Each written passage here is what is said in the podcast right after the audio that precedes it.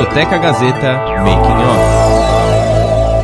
Vocês foram muito 10, né? A gente é fã já, assim, de ouvir as músicas, a gente fica até impressionado aqui né, de ter essa oportunidade. Legal, Roberto. Obrigado, obrigadão, cara. Que bom que a gente pode contar com vocês também nessas histórias todas. Sempre. Pô, que bacana, cara. Obrigado mesmo. Tá Vocês tocaram no nome do Veríssimo, eu lembro uma frase que ele estava na beija, ele falou assim, por quê? Perguntaram para ele assim, pô, o que, que você acha do mundo? Ele falou, não tem nada de errado com o mundo, é que ele só está mal habitado. Essa eu não conhecia, muito boa agora entrei porque eu quis ir lá. Sabe o que acontece? O que acontece é o seguinte, eu já tô numa idade. Olha, bicho, isso aqui não saiu. Ó, vamos de novo, essa partezinha aqui. A gente... Mas sim, eu juro por Deus, eu não, eu não tô nem sabendo mais aqui. A história da música nacional e internacional. Sounds like you have sort of a crush on Paul McCartney. Yes, that's... Discoteca Gazeta. Muito bem, agora sim, começando mais uma edição do seu Discoteca Gazeta, né? Nesse período de quarentena, cada um fazendo da sua casa. Estamos aqui com o Márcio de Paula, meu amigo Márcio de Paula, né, Márcio? Tudo já? Fazer o Discoteca Gazeta via Rádio Gazeta online, uhum. né? E hoje entrevistados aqui especiais do Discoteca Gazeta de hoje, que é muito legal, muito 10, muito bacana. Vambora!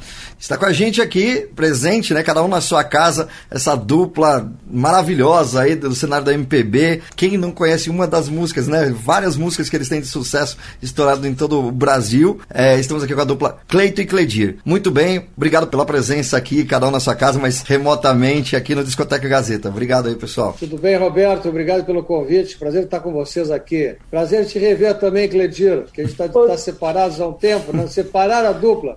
Conseguiram separar a dupla. Quarentena. Muito bom. Cleito, eu já tô até com saudade de ti, Cleito. já viu que vai ser um bate-papo muito bacana, muito animado, né, Márcio?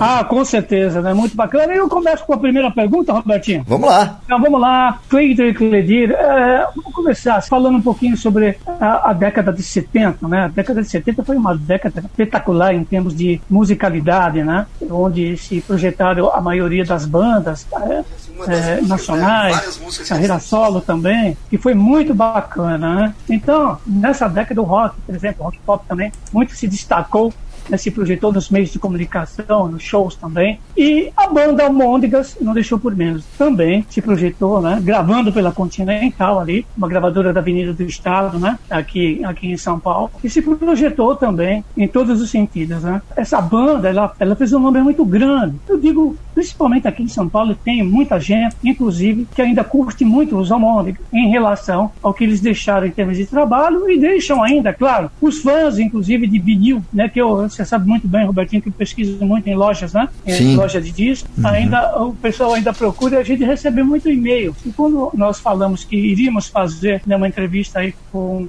o Cleitinho falaram, não se esqueça de falar no Almôndegas, está aí. para os ouvintes, né, para os ouvintes da Rádio Gazeta Online e do Discoteca Gazeta, também falando dos Almôndegas. Então, Cleiton e Cleitinho falam um pouquinho sobre essa grande banda que ainda deixa os fãs ainda, né, aí em evidência, curtindo e tendo toda essa concepção em termos dos fãs em si. Muito obrigado pela participação. Aí, Clay, fala. a gente brinca sempre dizendo que essa fase dos anos 70 de Almôndegas foi a fase paleolítica de Clayton e Cledir, onde a gente se divertiu muito, a gente aprendeu a fazer tudo que a gente sabe fazer em termos de música. Foi ali que a gente aprendeu a fazer gravar disco, aprendeu a fazer show, montar tudo. Foram quatro discos a partir de 1975 e depois a banda se separou e a gente estava pronto para começar a nossa carreira. Quando eu digo quando Clayton e Cledir começaram em 1980, a gente já tinha feito todo o cursinho completo com almôndegas e chegamos prontos dizer, a partir de então, belos discos e uma bela carreira. Olha, veja bem, eh, a década de 70 até o começo da década de 80, você não tinha muito, muitos meios de comunicação assim em termos de projeção. O que evidencia, principalmente, era a amplitude modulada, as AMs. É que a partir da década de 80 que se começou a projetar as FM. Então vocês fizeram, por exemplo, uma divulgação né, grande, onde vocês se tornaram conhecidos em termos de, de Brasil, né, sendo os almônegas, e a trans... não tinha nada nada de plataforma, nada disso, evidentemente, e vocês conseguiram isso. É no tempo do grande e velho E novo, vinil também, né? Do disco de vinil, que hoje é tão procurado. Existe um nicho de mercado né, que tanto o pessoal busca os seus cantores. O, o, o tempo da década de 70 era mais fácil você divulgar o seu trabalho do que hoje, levando-se em consideração toda a facilidade que você tem da plataforma de hoje, as plataformas sociais, e antes menos, em termos de plataforma, se projetava mais. Como vocês veem esse tipo de comparação? Olha, os anos 70 foram para a cultura do sul do Brasil muito importantes, porque a gente fazia parte de um grande grupo que procurava fazer uma música urbana do Rio Grande do Sul. Né? Lá, o que tocava nas rádios, por exemplo, eram músicas que vinham de São Paulo, Rio de Janeiro e músicas internacionais também. Né? É, nós fizemos parte, é, respondendo objetivamente a tua pergunta, não, não era fácil, era muito mais difícil que hoje. É, os meios de comunicação eram muito mais complexos, né? tudo era muito feito na, na, o Almôndegas, por exemplo, ele fez sucesso no Rio Grande do Sul, em primeiro lugar, porque nós fazíamos muitos shows lá com os Almôndegas. Era uma coisa quase de boca a ouvido, né? A gente viajava bastante naqueles projetos culturais do governo, a gente cantava onde, onde tinha festival, onde estava metido. Então, o meio de comunicação era muito empírico.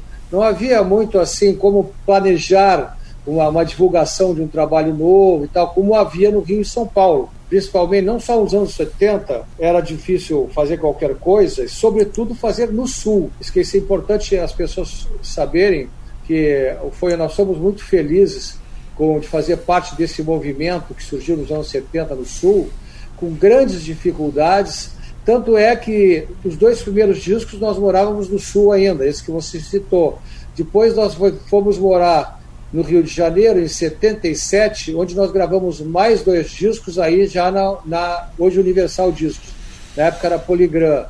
Então era muito difícil, viu, Márcio? Tudo era muito complicado. Às vezes a gente conseguia aparecer num ou no outro programa de televisão lá de Porto Alegre, programas locais. Né? Tinha uma rádio, é, uma coisa que é bom chamar a atenção, que vocês são da rádio, né? A rádio, apesar de ser AM, ela era muito poderosa naquela época. E nós fomos gravar uma fita demo na Rádio Continental, que eu acho que não existe mais em Porto Alegre. Existe, Cledir? Não? Não sei. Não sabe. A Rádio Continental foi que nos deu um, um, um presentaço. Quando começou, nós fizemos uma gravação no estúdio deles para mandar para a gravadora em São Paulo.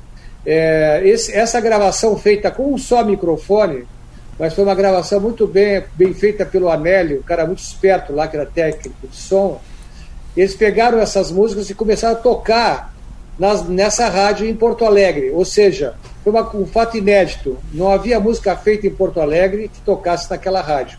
Então isso despertou muito interesse das pessoas, foi uma grande badalação em torno disso.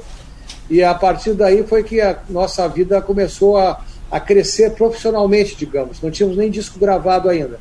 Mas era tudo feito assim, um pouquinho aqui, um pouquinho ali, e tudo com enorme dificuldade. Que Agora, enquanto, enquanto projeção, assim, enquanto projeção, enquanto almôndegas, agora me corrija se, se eu estiver errado, por favor. Ah, eu lembro que quando chegou os discos, por exemplo, na década de 70, a Canção da Meia-Noite, e inclusive foi, foi tema da novela Saramandaia, que era uma novela surreal, né, escrita pelo Dias Gomes. Né, essa, essa música, e mais Aragana, que inclusive foi gravado pela Fafá de Belém, né? Sim. Essas duas uhum. músicas deram projeção. Foi, a, foi uma das músicas, ou as duas, ou uma delas, que, que começou a dar uma projeção comercial em relação ao Almôndegas? Em relação ao Brasil, sim. O Almôndegas já era um grupo de muito sucesso no Sul, já com o primeiro disco, tá? mas no resto do Brasil era pouco conhecido. Depois de Canção da Meia-Noite, na novela e com a Fafá de Belém gravando Aragana, realmente começa uma projeção nacional. Né? E foi quando a gente entrou numa Kombi e veio embora morar no Rio de Janeiro, onde a gente está até hoje. Eu queria só eh, tocar num assunto que você falou das rádios FMs. Eu acho que no momento que começa a dupla Clayton e Cledir, que é o primeiro disco é de 1980, eu e o Cleiton sempre tivemos uma preocupação não só com o conteúdo artístico, mas também com a qualidade das gravações. E na época a Ariola nos deu condições de melhores estúdios, melhores músicos, enfim, produzimos discos sempre com muito boa qualidade técnica também. E tava, era a época que estava começando as FMs no Brasil. Então os FMs tinham a preocupação de também não só ter conteúdo bom, mas com que aquilo fosse muito bem gravado. Né? Eu acho que isso também foi um, um fator importante nesse começo de, da dupla ali no início dos 80. Robertinho. Opa, isso aí. Tô aproveitando aqui, tô, tô, olhando aqui as mensagens que estão chegando aqui pelo, pelo celular, né? Muita gente já pedindo até músicas e, e é bacana essa, essa participação do pessoal aqui. Deixa eu voltar aqui minha câmera aqui, porque agora a gente está fazendo tudo, tudo ao mesmo tempo, né? Controlando a câmera e o áudio ao mesmo tempo. Mesmo, é, é. é, rádio com imagem, essa é a grande novidade agora. Exatamente. E numa próxima oportunidade, né? Vamos já até antecipar e convidar vocês para conhecer o nosso estúdio lá, que, que é com câmeras também, né? A Rádio Gazeta Online deu uma boa modernizada nessa questão, já prevendo essa situação do futuro, que é rádio com imagem. E agora a gente está fazendo cada um da sua casa, né? Esse daqui é o primeiro discoteca live, né? Com imagem, no caso. No período aí da, da, da quarentena, estamos mantendo esse contato de permanecer o programa, né? Remoto, com, com todas as orientações aí, indicações que a Fundação Casper Libero passa pra gente, de fazer cada um ficar na sua casa e fazendo o trabalho aqui de qualidade com vocês aqui. Quero agradecer mais uma vez. Tá certo. Né? O estudo de com essa preocupação, né? A gente tem procurado também dar o exemplo como artistas uhum. de tudo que a gente está produzindo para a internet. Nós estamos cada um na sua casa, isso eu acho importante. Agora, essa coisa que está falando da evolução, a gente brincando aqui com a ideia da rádio com imagem, uhum. eu e o Cleiton, a gente vem uhum. num processo de acompanhar todas o, as tecnologias. A gente falou da rádio FM, no início da FM no Brasil, a gente estava lá. A gente começou gravando LP, fita cassete. O primeiro CD lançado no Brasil tem uma música nossa, uma gravação nossa lá. Então a gente passou pela fase do CD, depois acabou o CD, nós estamos nas plataformas digitais, estamos em todas. Nós temos o, o, nosso site na internet, é um dos primeiros sites de artista na internet. E outro dia eu fiquei sabendo pelo cara que criou o nosso site que nós fizemos a primeira live do Brasil de artista. Fomos nós que num equipamento que ele inventou, misturou uma placa que ele trouxe dos Estados Unidos com uma câmera dessa de filmar, enfim, fizemos uma live. Então, historicamente, a primeira live do Brasil. e, falando em tecnologia e no convite do Roberto para conhecer os estúdios, a Gazeta continua na Avenida Paulista?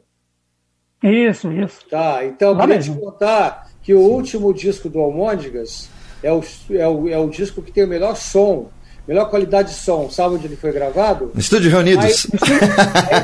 Estúdio Reunidos, eita nós. Estúdio aí da, da Gazeta. Isso. tinha um estúdio que era emblemático, né? Era um estúdio meio velhinho, meio caído, mas o som era o melhor som do Brasil, né?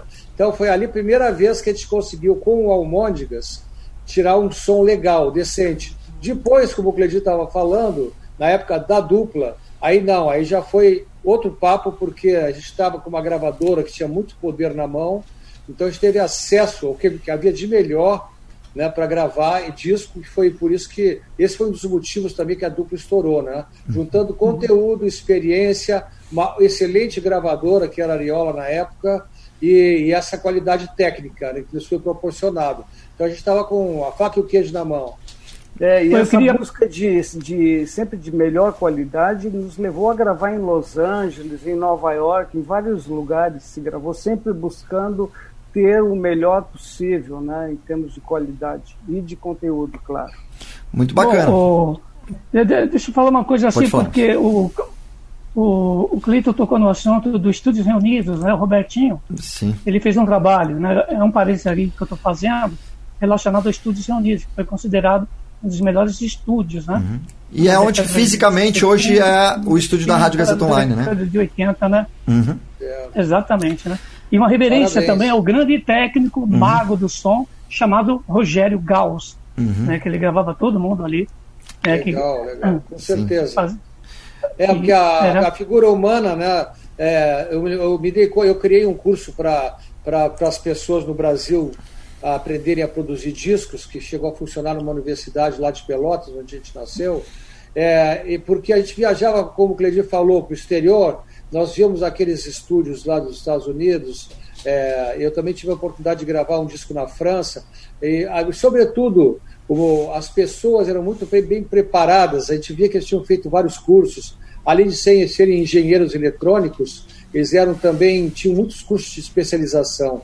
E a gente lastimava que no Brasil as pessoas tinham tanta dificuldade, era muito mais difícil, ganhavam menos do Brasil, trabalhavam mais e não tinham também muita, muito lugar para se formarem, para evoluírem. Né? E realmente é, esse, o estúdio da Gazeta aí naquela época estava de parabéns, que sempre aparece um gênio aqui e ali, né? Que consegue tirar um som legal de algum lugar, né? No Brasil é um pouco isso, é meio aleatório, né? E a gente procurava nos anos 80 também, como tinha alguns estúdios bons e outros mais ou menos, a gente procurava estar sempre atento a isso. Qual é o estúdio que está dando certo agora? Quem é o técnico que está funcionando, o engenheiro de som, né? Isso aí é fundamental, né? E é difícil realmente para o artista. Muito bom, muito bacana. Pessoal, esse programa está sendo gravado também ao mesmo tempo, porque depois ele é montado, né? É, com a edição do Popó, o grande Popó que está aqui mandando mensagens também, querendo saber mais sobre a dupla aí. Então é a primeira vez que a gente está fazendo nesse, nesse jeito, é, mostrando até um pouco dos bastidores da gravação do Discoteca Gazeta, né? Para quem está em casa pela live. E depois vocês acompanham no final de semana a, o programa na íntegra, né, Márcio? Com certeza. Popó, abraço pro Popó aí. Beleza. É, o Popó Guinness é nosso querido poeta também, hein? Poeta, Grande poeta, grande Agora, poeta, né? A, a dupla é, é uma das mais. é, da- da- dos maiores divulgadores, né? De, de Porto Alegre, né? Devido à música Deu Pra Ti, né? Mas esse aí não foi o primeiro sucesso da dupla, né? É, não, o primeiro disco da dupla t- trazia Maria Fumaça, Sim. que foi a música onde começou, que aliás a gente começou aí em São Paulo, né? Muita gente não sabe disso. Maria Fumaça foi a música que a gente apresentou no festival, no Festival da Tupi na época, e, e foi aí que começou a dupla. A partir disso a gente gravou o primeiro disco que trazia essa música, Maria Fumaça, trazia Vira Virou, trazia Fonte da Saudade, músicas que fizeram bastante sucesso. E Vira Virou na época foi gravado pelo MPB4, enfim, e foi uma música fundamental nesse nosso começo de carreira ali, porque o MPB4 gravou um disco, transformou num grande sucesso, nos levou para viajar com eles pelo Brasil afora. Fizemos uma, um ano e meio viajando com o MPB4, ele, eles apresentando aqueles dois irmãos ali, aqueles dois garotos em começo de carreira. E a partir disso, nossa, a nossa vida deslanchou. O Vira Virou, é, essa música foi composta para uma cantora portuguesa que estava começando a carreira dela. Depois o MPB4 estourou no Brasil, tinha a nossa gravação também. E depois é, a Mercedes Sosa gravou essa música e levou pelo mundo afora, né? Foi uma coisa muito importante para a gente essa canção. Inclusive eu morei em Paris uma época e tive a oportunidade de cantar com ela lá em Paris essa música, né? Foi um, uma coisa, um momento inesquecível. Saudosa Mercedes Sosa. Mas essa, Essa, essa, música, música ganhou o mundo, eh, não só em as vozes de grandes intérpretes, como também os corais. Tem corais do mundo inteiro que cantam Vira Virou até hoje, né? Eh, então tem nos acompanhado muito. A nossa gravação original, por exemplo, trazia o Ivan Lins cantando conosco também. né? Então é uma música também fundamental nesse primeiro disco ali que nós tivemos essas músicas citadas, e aí depois no segundo disco, sim, que vem o Deu Pra Ti, vem Paixão, vem A Trova, Navega Coração e várias outras canções. Agora, o Deu Pra Ti, que começou o assunto se falar, a gente é muito marcado por ela, por sermos gaúchos, porque na, na época que a gente apareceu não tinha muito artista fazendo música popular com expressão no Brasil inteiro. Sempre teve lá, é claro, muita gente produzindo e até hoje, né? Mas na época era uma curiosidade, gaúcho fazendo música popular. Então acho que é, isso aí, de um, por um lado, ajudou muito, por outro lado, atrapalhou, porque pô, as pessoas olhavam meio de lado, assim, pô, mas gaúcho fazendo música. e, por um outro lado, tinha a curiosidade, né, que foi muito grande, o que ajudou muito na nossa trajetória também. E nos marcou, né, para sempre. Cleiton e Cledir são dois gaúchos que fazem música. Muito bacana, né? É, música com qualidade, com certeza, sempre. Ô, Márcio, a gente tem que daqui a pouco encerrar a nossa live, mas o programa vai continuar, né, pela, pela Rádio Gazeta Online. Então, agradecer a todo mundo que está assistindo aí, compartilhando o vídeo. Esse vídeo vai ficar é, postado aqui no site da Rádio Gazeta Online. Beleza, pessoal? O programa vai continuar, tá certo, Márcio? Oh, tá correto, Robertinho. Vamos embora, então. O Maravilha. aí. Obrigado. Até, até já. A trajetória dos maiores cantores e intérpretes. Você está ouvindo Discoteca Gazeta. A história da música nacional e internacional. Discoteca Gazeta. A trajetória dos maiores cantores e intérpretes. Contada aqui.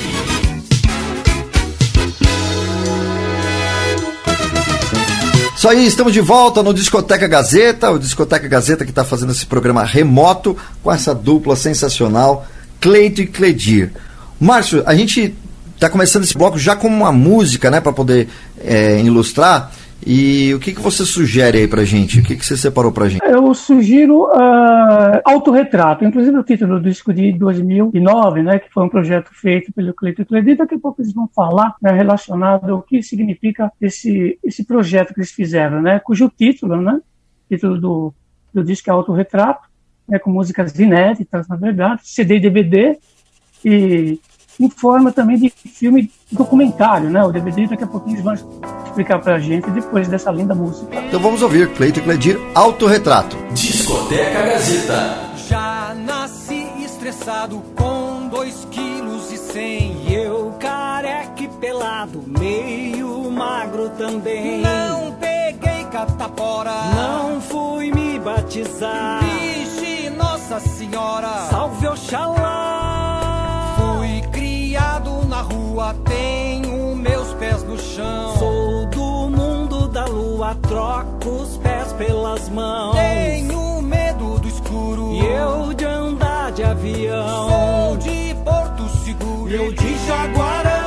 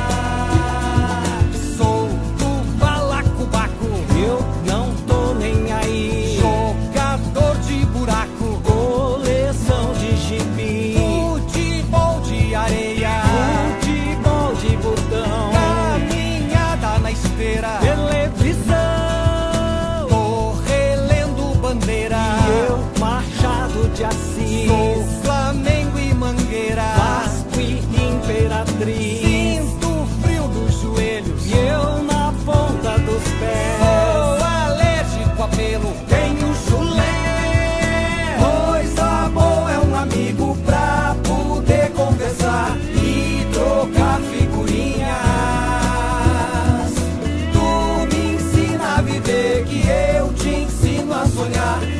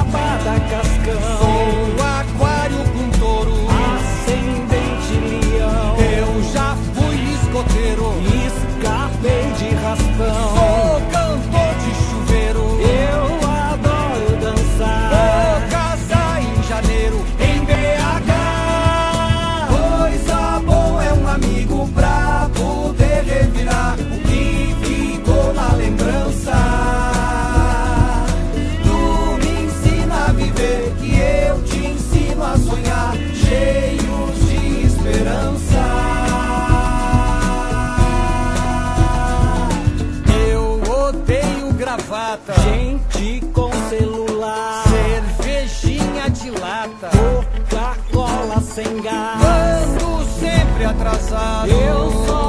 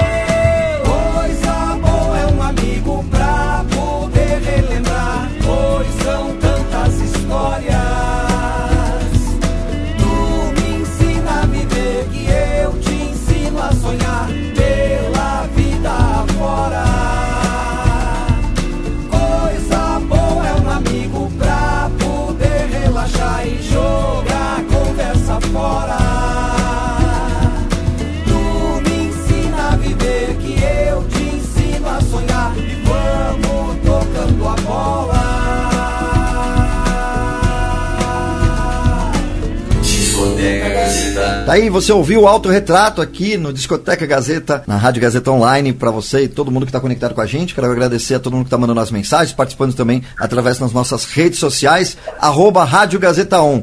Agora, Márcio, Cleito Cleidir aqui com a gente, passou a bola para você. Vamos lá. Ah, tá legal. Então, o projeto, né? 2009, autorretrato do Cleito Cleidir. Nos diga aí sobre esse CD e DVD em forma de filme, documentário, como é que foi como é que surgiu esse projeto? É, começa tudo em torno exatamente dessa música que a gente ouviu, que é o Autorretrato, uma música que tem algumas particularidades. A primeira delas é que é uma conversa entre dois amigos. Né? Eu acho essa música muito significativa nesse momento que nós estamos todos separados, cada um na sua casa, e essa música fala exatamente de encontrar os amigos, sentar numa mesa de bar, bater papo, abrir o coração. A letra dela vai contando, vai é uma conversa onde cada um revela as suas coisas, né? abre o seu coração para um amigo. E vai é uma longa canção com, com revelações, né? E, e, nesse momento a gente fica só de longe, né, Cleiton? A gente fica só assim, não pode muito se encontrar para bater papo, tomar um chimarrão. Que é, é. que é Oi, Márcio, você tem muito bom gosto, hein, Márcio? Escolheu uma música boa pra caramba. Obrigado, a música é muito boa. É, sabe que é, eu, eu adoro essa música. Claro que nós gostamos de todas as músicas que a gente apresenta para o público. Em geral, a gente tem lá 80, 90 músicas para escolher 12, na época que se fazia CD e LP. Né? E essas músicas escolhidas eram naturalmente todas de, do nosso agrado. Né? Não dá para dizer, ah, não gosto dessa, não gosto daquela. Né? Mas tem algumas que são tem um sabor especial, né? Por isso que eu falei que você tem bom gosto, que também é, pelo menos é parecido com o meu. Eu acho essa música dentro desse trabalho, se não a mais importante, uma das mais importantes, né? Ela é muito, ela é, é uma música que tem uma certa simplicidade até para tocar no violão, que são acordes que vão se repetindo no, no, braço. Tecnicamente a música não é muito difícil de ser tocada, mas ela tem um swing muito brasileiro. Uhum. Ele escreveu essa letra genial, né? A letra é muito rica. Né? É uma, é uma, das coisas boas na música brasileira são as boas letras, né? Então, às vezes é uma canção mais simples, uma canção de amor, com um texto menor e tal, mas não é o caso dessa música, que é uma, uma música muito, muito rica. E o trabalho como um todo, né, já que você citou que é, essa música dá nome a esse projeto, era um esforço nosso que a gente faz sempre. Periodicamente, a gente faz um esforço de lançar músicas novas. É muito mais difícil hoje que nos anos 80, quando a gente fazia um disco, era um sucesso tremendo, tocava em todas as rádios. Hoje, o mundo da, da difusão musical mudou muito, né? Então, as músicas inéditas são mais difíceis de ser trabalhadas. Mas, mesmo assim, a gente sempre insiste, porque é, não dá só para a gente ficar vivendo do sucesso dos anos 80. E as coisas evoluíram, mudaram, a maneira da gente se comunicar com as pessoas mudou muito pela, pela, pelo evento da internet, né? o sistema todo de difusão é diferente. Hoje em dia as pessoas estão preferindo gravar duas, três músicas, ao invés de gravar um disco inteiro, que tem um lado legal, porque na época do LP a gente gravava 12, 14 músicas no máximo, e aí eram trabalhadas só duas músicas, né? Uhum. As outras todas passavam um pouco desapercebidas, eram músicas lindas. Uhum. Então, é isso, a gente tem procurado acompanhar os novos tempos, né? A questão de ter DVD também, como a gente estava brincando com vocês no início, que é rádio com imagem, né? Exato. Eu sempre uhum. falei para o Cledir que não existe mais música sem imagem, né? Acho que a música tem que ser sempre acompanhada do chamava antigamente de clipe, né? Mas é, tem que ter alguma coisa de imagem na música hoje em dia é tão, é tão fácil até de, de, de fazer, os custos caíram nesse sentido, né? porque os, as primeiras filmagens de música eram carésimas, é, é. eram mais caras do que fazer um disco. Né? Uhum. Eu ouvi falar que, por exemplo, nos Estados Unidos, os caras investiam dez vezes mais do que eles investiam no disco, eles investiam para fazer um clipe de música, uhum. sabe? Gravava muito película também. Filmes né? e tal, né? Uhum. Então é isso, o autorretrato, eu acho que tem muita coisa legal nesse aspecto música nova, tentativa de fazer um DVD super rico e do Edson Herdman, que foi o diretor, com milhares de ideias, nos enlouqueceu com tantas as ideias, mas eu acho que isso tudo é bem-vindo no sentido de apresentar para as pessoas algo muito bem feito, né? Existe pelos meios de comunicação, no que diz respeito à parte de rádio, e televisão e também em certas plataformas também, né? as plataformas sociais, ah, de que a música ela é um consumo imediato de um descarte imediato, uma questão de um negócio, uma questão comercial. Como é que vocês veem a música de hoje em dia, né, levando-se em consideração esse fator, né, da música sendo um negócio ou ela vai deixar de ser uma cultura? A posição de vocês? Olha, na verdade, eu acho que depende muito do, de que música está se falando. Eu acho que tem muitas músicas que, é, que são para serem consumidas e esquecidas. Né? É, uhum. Eu e o Cleide sempre nos preocupamos em criar um conteúdo que pudesse ficar no tempo. Né? Nós fomos criados fazendo música, escutando música da maior qualidade, né? com todos os nossos grandes mestres não só da música brasileira, como da música internacional. Então, o que a gente procura fazer é uma música que possa ficar no tempo, não que tenha um sucesso só imediato. E eu acho que, que a gente vem conseguindo até agora, pelo menos, nós estamos completando 40 anos de dupla, nós estamos falando de 1980, o primeiro disco da dupla, e até hoje a gente escuta o Vira Virou, a gente escuta Maria Fumaça, Deu Pra Ti, a gente não pode fazer um show sem cantar uhum. essas músicas, Paixão, uma música também, essas músicas vão se eternizando. E eu acho que para nós, como artistas, é a grande realização, porque tudo que um artista quer é ver anos depois a sua música ainda atual, ainda sendo tocada, sendo executada, sendo cantada. Né? Então, eu acho que isso é muito bom. Agora, independente dessas músicas que se fez há 40, 30 anos atrás e continuam atuais, eu acho que eu e o Cleiton estão produzindo cada vez mais e cada vez melhor, sabe isso, gente Estou falando de, de Autorretrato, que é um disco mais recente, tem um monte, um monte de música linda ali, né? Claro, não fizeram sucesso como eh, Deu Pra Ti fez, né? mas é um material belíssimo, cheio de coisas muito interessantes, na sequência, fizemos um disco infantil que a gente pode se aprofundar um pouco mais, que é o Paro Ímpar, que fizemos um espetáculo, um CD, um DVD, que está agora totalmente no YouTube para quem quiser assistir. Principalmente. O Paro Ímpar, né, para o ímpar é mais voltado para a criança, né? Exatamente, é um projeto é infantil né, hum. para o IMBA que a gente fez. Primeiro gravou em estúdio com a participação da Fabi, lindo demais. Né? Isso virou um DVD para quem quiser, procura na internet, lá no YouTube, Cleiton Cledir para o ímpar, vocês vão encontrar. Está totalmente disponibilizado agora no, no, no, canal da, da Biscoito Fino, que é a nossa gravadora. Então, nesse momento que as crianças estão em casa, eu recomendo para quem tem filhos em casa, bota as crianças para ver, porque é um trabalho belíssimo. Né? Então, ah, só para né? É, é, tá falando do autorretrato, um disco cheio de músicas novas, inéditas, para o ímpar, primeira vez que a gente fez música para criança, nunca tinha se feito um trabalho muito interessante também, só músicas inéditas. Na sequência, fizemos um outro trabalho que é com todas as letras, que também é um disco só de músicas inéditas, onde a gente tem a participação de vários escritores escrevendo letras de música conosco. Beleza, bacana. Vamos de música, Marcos. Vamos, vamos de música, Robertinho. Vamos lá, então. A música do primeiro compacto, eu lembro que esse compacto chegou na rádio, né? Uhum. Na verdade, lá na Gazeta, na, é, Maria Fumaça, né, que o, o compacto pela Ariola, né, a gravadora Ariola. E foi um grande sucesso, né? Fez um grande sucesso e essa música é pedida e faz parte do segmento de programação da Rádio Gazeta Online. Com certeza, vamos ouvir. Sim, vamos ouvir então. Maria Fumaça, Cleito Cledir, aqui no Discoteca Gazeta. Discoteca Gazeta.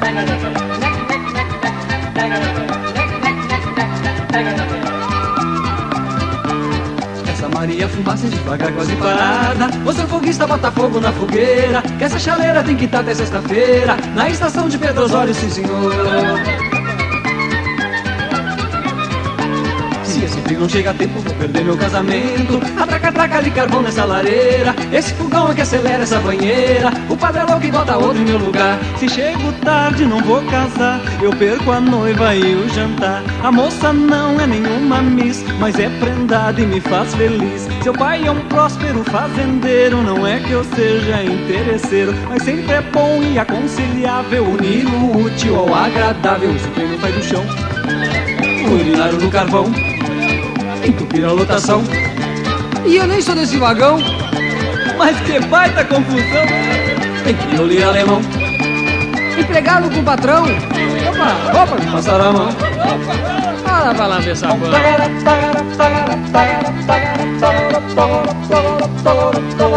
Se por acaso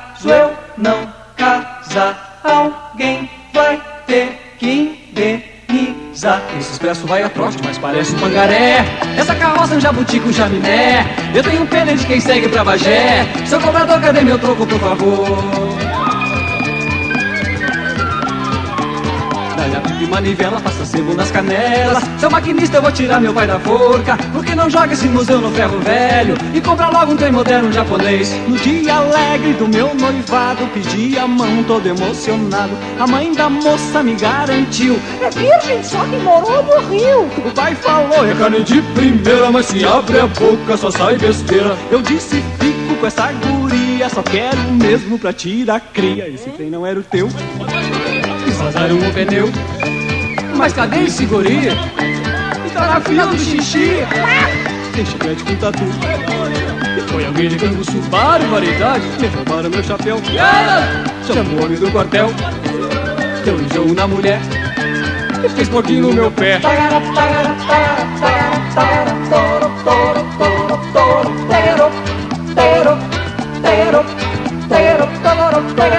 Se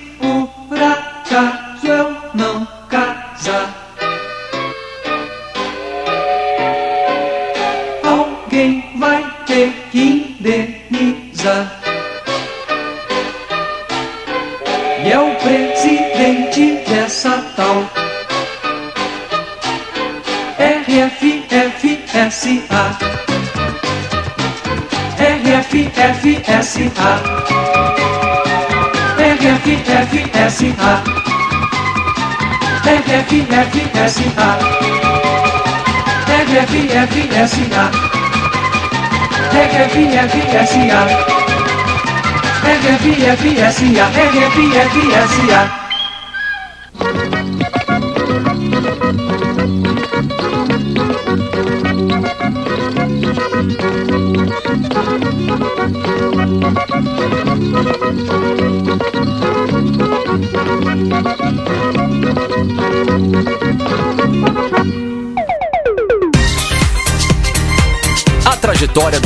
Cantores e intérpretes. Você está ouvindo Discoteca Gazeta.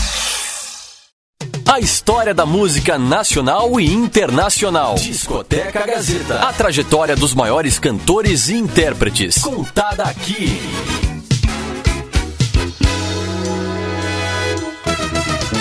De volta aqui pelo seu Discoteca Gazeta, um programa semanal que acontece aqui na Rádio Gazeta Online, sempre trazendo convidados especiais, né? Um bate-papo muito bacana. E nesse momento aí de pandemia, tá cada um fazendo da sua casa, né? Eu tô aqui, o Márcio também, na casa dele, e os nossos convidados, Cleito e Cleidir, também nesse momento aqui, passando um conteúdo muito bacana para você, e contando um pouquinho das histórias, ouvindo boa música. Essa é sempre a intenção do Discoteca Gazeta. E você que está curtindo a gente, pode acompanhar também as lives que acontecem daqui da Rádio Gazeta Online através do Instagram, arroba Rádio Gazeta On, e também no Facebook, Twitter, só você seguir arroba Rádio Gazeta On. Tá certo? E aqui também no canal do YouTube. Você quiser acompanhar, você que está ouvindo a rádio agora e quiser acompanhar o começo dessa entrevista com imagem, está lá no nosso canal do YouTube. Não é mesmo, Márcio? Ah, com certeza aí, Robertinho, estamos na Rádio Gazeta Online, como você mesmo falou, no Discoteca Gazeta, entrevistando aqui essa dupla que tanto faz né, o ponto de referência também da música popular brasileira, Uma- Cleiton e Cledir. Uma hora né? de programa está sendo pequeno, né? Para contar a história da, da dupla, né? Muita história. 40 anos. ano, né? Bom, 40 ano, anos de eu queria-. Eu queria saber uma coisa, que desse prosseguimento ao que o Cledir falou relacionado ao projeto de 2015, que vocês fizeram com, com todas as letras, que é a união né, da literatura com a música popular. Como é que foi aí dividir o trabalho de letrista né, com os, os escritores, né? Um deles ali é o Carpinejá também, inclusive fez parte aqui da Gazeta, ele fez parte de um programa aqui na Gazeta, o Veríssimo também, a Isso. Marta, a Marta Medeiros, o Caio Fernando Abreu, né? Como é que foi dividir nesse trabalho? Olha, esse projeto começou nos anos 70, época em que o Caio Fernando Abreu estava começando a lançar seus primeiros livros e nós começando a gravar os primeiros discos. Ali a gente conversou da ideia de fazer uma música junto. O Caio foi para Londres, foi para outros lados, nós viemos para o Rio, acabamos nos perdendo e levamos 20 anos para fazer uma música com o Caio. Finalmente a gente fez uma música e nós ficamos mais é, um tempo sem saber muito bem o que fazer com essa música, porque o Caio foi embora muito cedo e foi a única música que o Caio Fernando Abreu escreveu como letra de música. Né? E era uma joia preciosa. Aí a ideia foi convidar outros autores, todos eles gaúchos como nós e como o Caio, para viver a experiência que o Caio tinha vivido conosco de escrever pela primeira vez letras de canções. Né? O Cleito pode contar um pouco mais como é que foi o processo de criação, mas eu já adianto aqui o nome dos autores, começando pelas meninas, Marta Medeiros, Cláudia Tages, Letícia Wierchowski, aí vem o, o Luiz Fernando Veríssimo, o Carpinejar, o Casarré, o Cheuiche, o Galera e o Paulo Scott todos grandes escritores conceituados na sua área, né, vivendo essa experiência, e o resultado eu acho que trouxe uma riqueza muito grande para as letras de música. Só vou complementar o que o Cleitinho falou, para deixar o pessoal com inveja, porque esse processo foi todo feito junto com eles. Nós íamos encontrá-los um a um, né, cada um na sua casa, no seu habitat natural, para primeiro escutar o que, que eles gostavam musicalmente, falando, quais eram os tipos de música. Aí entrava no processo composicional da música. Tá? Depois disso, havia o trabalho de enviar essa música para eles aprovarem, e eles escreviam alguma coisa. Chegava na mão do Cledir, que é o letrista, recolocava aquilo em forma de letra, porque todos eles são grandes literatos, acostumados a escrever livros de 300 páginas, mas para escrever uma letra de música, como o próprio Luiz Fernando Veríssimo reconheceu, é uma arte muito específica e muito difícil. Né? Um grande barato de encontrar cada um deles, para nós, foi um privilégio. São todas pessoas maravilhosas, né? abriram um coração para esse projeto. Acho que deram uma grande contribuição para a música popular brasileira, escrevendo letras boas, não, não, nenhuma letra é vulgar, nenhuma letra é mal escrita, tecnicamente falando, e os argumentos são muito interessantes porque imagina, né, pegar esses caras todos geniais, que devem ter milhares de ideias na cabeça e cada um trazer a sua ideia, né, foi, foi uma delícia. Foi um processo muito. É, foi muito demorado, a gente levou quase dois anos ao todo para concluir esse projeto. Mas aí também conseguimos fazer uma filmagem disso, um documentário. Uh, um documentário para mostrar o processo de criação, isso que nós estamos falando aqui para vocês. E além do mais, o Felipe da Borda, que cuidou da parte visual, enlouqueceu com o projeto, achou maravilhoso e convidou é, calígrafos de várias partes do mundo. Para cada letra de, desse projeto teria então um trabalho visual feito por um calígrafo. Isso acabou se transformando num, numa exposição que foi a Nova York, foi a Lisboa, a outras grandes cidades. Ou seja, é um projeto que, na minha ideia e do Cledir, partia de uma coisa muito simples. Vamos convidar escritores para homenagear o Caio Fernando Abreu, ok? E se transformou não só em um, um, disco de obras incríveis, geniais e totalmente inovadoras, digamos, como aí também se transformou, acabou se transformando lá na outra ponta numa exposição audiovisual com, com esse trabalho dos caras que, era, que são incríveis. Hoje em dia é difícil encontrar esse material, inclusive esse é um livro muito grande que tem LP, CD, DVD. Vou aproveitar e vou pegar aqui. E vocês, mas a, o pessoal todo que está de água na boca escutando, eles podem entrar no nosso site, que é cleitoecledir.com.br. Ah, o Cledir está mostrando aí. Vamos Esse lá. livrão aí, que não existe mais, ah, aproveitar porque é o Cleito, vou aproveitar porque é rádio com imagem. Isso, Isso volta aí, mostra aí, Cleitinho. Então, só para concluir, lá no nosso site, vocês podem pegar esse livrão que o Cleitinho está mostrando e folhear o livro virtualmente Olha e ver que tudo legal. que tem dentro dele, as entrevistas, os trabalhos dos calígrafos, que são maravilhosos. Tá? Então é isso. Eu, com todas as letras, é como sempre, sem modéstia nenhuma, vou falar que são é mais um dos projetos pretensiosos da dupla Cleiton e Cleitinho. é, acabou saindo esse livro de arte, né? Com, onde cada letra ganha uma arte caligráfica. Né? Uhum. E, e além de CD, DVD, tem um vídeo documentário, também saiu vinil, é claro, saiu bolachão também. Então, e esse negócio que eu estava contando da gente escutá-los, o que, que eles gostavam, foi delicioso. Por exemplo, O Luciano Veríssimo gosta de jazz, inclusive ele toca saxofone, tem uma banda de jazz muito boa, show de música instrumental e tocou no nosso disco também, foi convidado, participou. É. E, e, ele gosta, como ele gosta de jazz, nós partimos um tema, A Take the Train, um famoso uh, música de jazz americano que acabou também sendo importante para a criação da Garota de Ipanema, o Pato, aquelas grandes músicas da bossa nova, e nós fizemos a nossa música para o Veríssimo botar letra a partir disso aí. Então vocês imaginam que processo maluco e ao mesmo tempo maravilhoso. A Marta Medeiros era roqueira e nós fizemos uma música que tem a cara de Beatles. Uhum. Não se pode dizer que essas músicas sejam uma sequência da obra de Cleiton e Cledir porque na verdade é, uma, é um disco, é um trabalho que respeita muito o gosto musical de cada escritor, para que as pessoas entendam o que, que foi feito. Mas para nós foi uma delícia, né? Foi uma delícia brincar com vários estilos de música diferentes e tal. Uhum. Muito legal. Nossa, muito rico, né? Muito rico de informação, né? É um projeto sim, sensacional. E, e, raro, né? Quem é que tem coragem de fazer um projeto desse tamanho, né? Esse tamanho, exatamente. Né? É o maluco. As pessoas foram juntando, juntando.